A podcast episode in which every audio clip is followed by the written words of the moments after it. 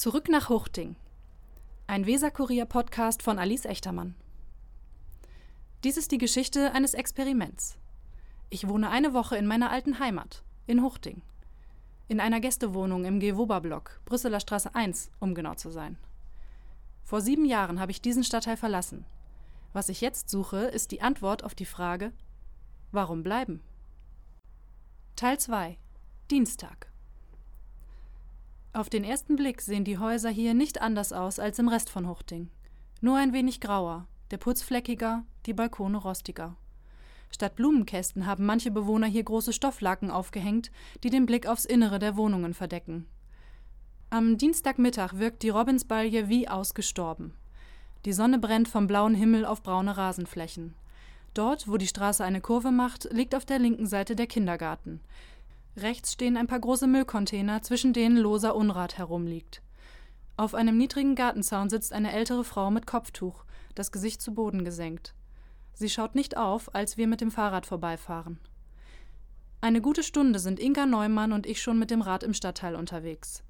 Getroffen haben wir uns mittags im Bürger- und Sozialzentrum, wo die Quartiersmanagerin vom Amt für soziale Dienste ihr Büro hat. Wenn Neumann darüber spricht, was die Menschen in Huchting bewegt, dann redet sie mit sanfter Stimme und ist stets bedacht, alle Seiten zu betrachten und nicht zu urteilen. In der Stadtteilgruppe gehe es meistens um das Thema Wohnen, sagt sie. Wie ist die Nachbarschaft? Wer räumt im Winter den Schnee weg und sorgt dafür, dass kein Müll herumliegt? Die Stadtteilgruppe ist ein öffentliches Treffen, das das Quartiersmanagement organisiert und wo sich die Hochdinger austauschen. Dort werden auch soziale oder kulturelle Projekte angestoßen, die über das Programm Wohnen in Nachbarschaften, kurz WIN, finanziert werden. Huchting ist eines von elf aktiven WIN-Gebieten in Bremen.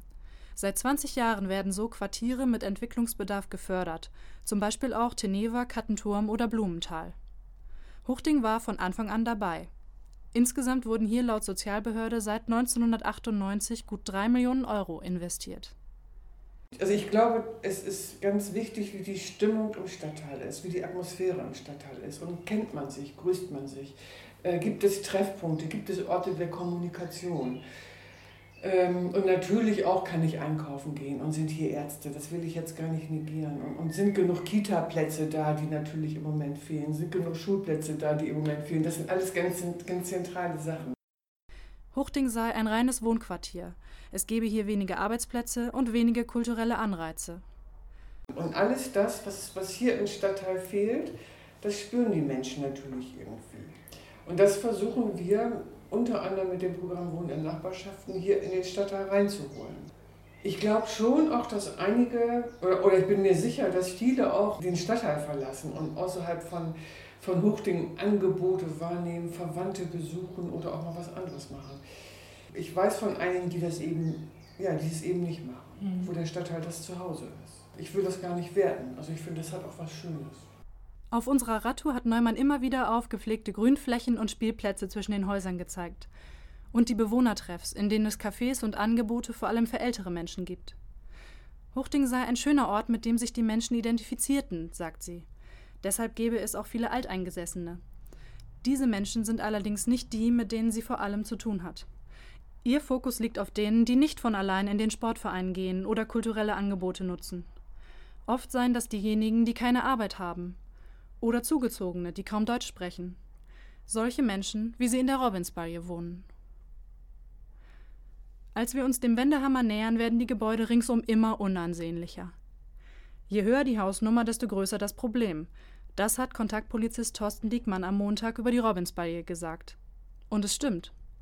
Am Anfang der Straße wirkt alles noch gepflegt, doch im Wendekreis bietet sich ein trostloser Anblick. Vor den Hauseingängen hat sich niemand die Mühe gemacht, Gärten anzulegen. Bei einer Tür fehlt komplett die Glasscheibe. Ich habe hier vor ein paar Jahren eine Bewohnerbefragung gemacht, speziell in diesen hinteren Blöcken. Und wir haben wirklich so viele nette, herzliche Menschen kennengelernt. Das ist mir sonst noch nicht so begegnet. Wir waren Ende letzten Jahres da in einigen Eingängen, weil die Wohnungen wirklich feucht und nass waren und weil die Heizung nicht ging. Und die Leute haben uns auch in die Wohnung reingebeten. Und natürlich weiß ich auch, dass es hier auch andere Menschen gibt, äh, die in einer anderen Welt leben, zu denen wir so über diese Projekte auch nicht unbedingt Zugang erhalten. Und ich weiß auch, dass dieser Wendehammer Dass das ein Angstort ist, wo Leute sich nachts nicht so gerne aufhalten. Tagsüber spielen hier Kinder. Also wenn man hier später kommt, dann ist das hier wirklich wie so ein Spielbereich. Die Menschen wüssten meist nicht, wohin sie mit ihren Sorgen gehen sollen. Vor einiger Zeit habe das Sozialamt beschlossen, die Wohnungen in zwei bestimmten Blöcken an der Robinsbalge nicht mehr zu belegen. Aber dann belegt sie jemand anderes, wenn Wohnungsnot ist, sagt Neumann. Wo noch günstiger Wohnraum vorhanden ist, zieht es diejenigen hin, die wenig haben. Dabei wurde bereits viel für die Robinsbalge getan. Ein Quartiersbildungszentrum, kurz QBZ, soll die Bildungschancen der Kinder verbessern, bietet Angebote für Schüler und deren Familien. Hier kommen verschiedene Organisationen zusammen. Die Grundschule, die Kita, das Gesundheitsamt, das Haus der Familie, alles unter der Leitung der Hans-Wendt-Stiftung. Doch an der Wohnsituation der Menschen kann das QBZ auch nichts ändern. Es sei schwierig, in der Robinsbalge etwas zu bewegen, erklärt Neumann. Man wisse, dass hier Geld hin und her geschoben werde. Anders als die meisten Häuser in Huchting, die von der Gewoba verwaltet werden, sind die Wohnungen hier nämlich fast alle in Privatbesitz. Die Besitzverhältnisse seien undurchsichtig. Manche Investoren kauften die Blöcke und kümmerten sich nicht, um mit den Mieteinnahmen Gewinn zu machen. Doch die Behörden kämen nicht an die Eigentümer heran, wenn sie nicht verkaufen wollten, sagt Neumann. Und hier ist das Komplizierte auch, hier sind ganz viele unterschiedliche Pachtverträge und oft so Erbpachtverträge. Und das äh, ist, also im Prinzip müsste man für jede einzelne Wohnung verhandeln oder auf alle Fälle für jeden einen einzelnen Eingang.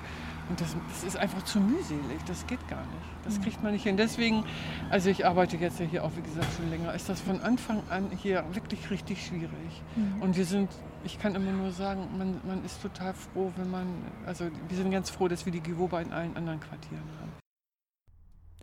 Das war der zweite Teil von Zurück nach Huchting. Alle Podcast-Folgen finden Sie immer unter www.visakurier.de slash huchting-podcast.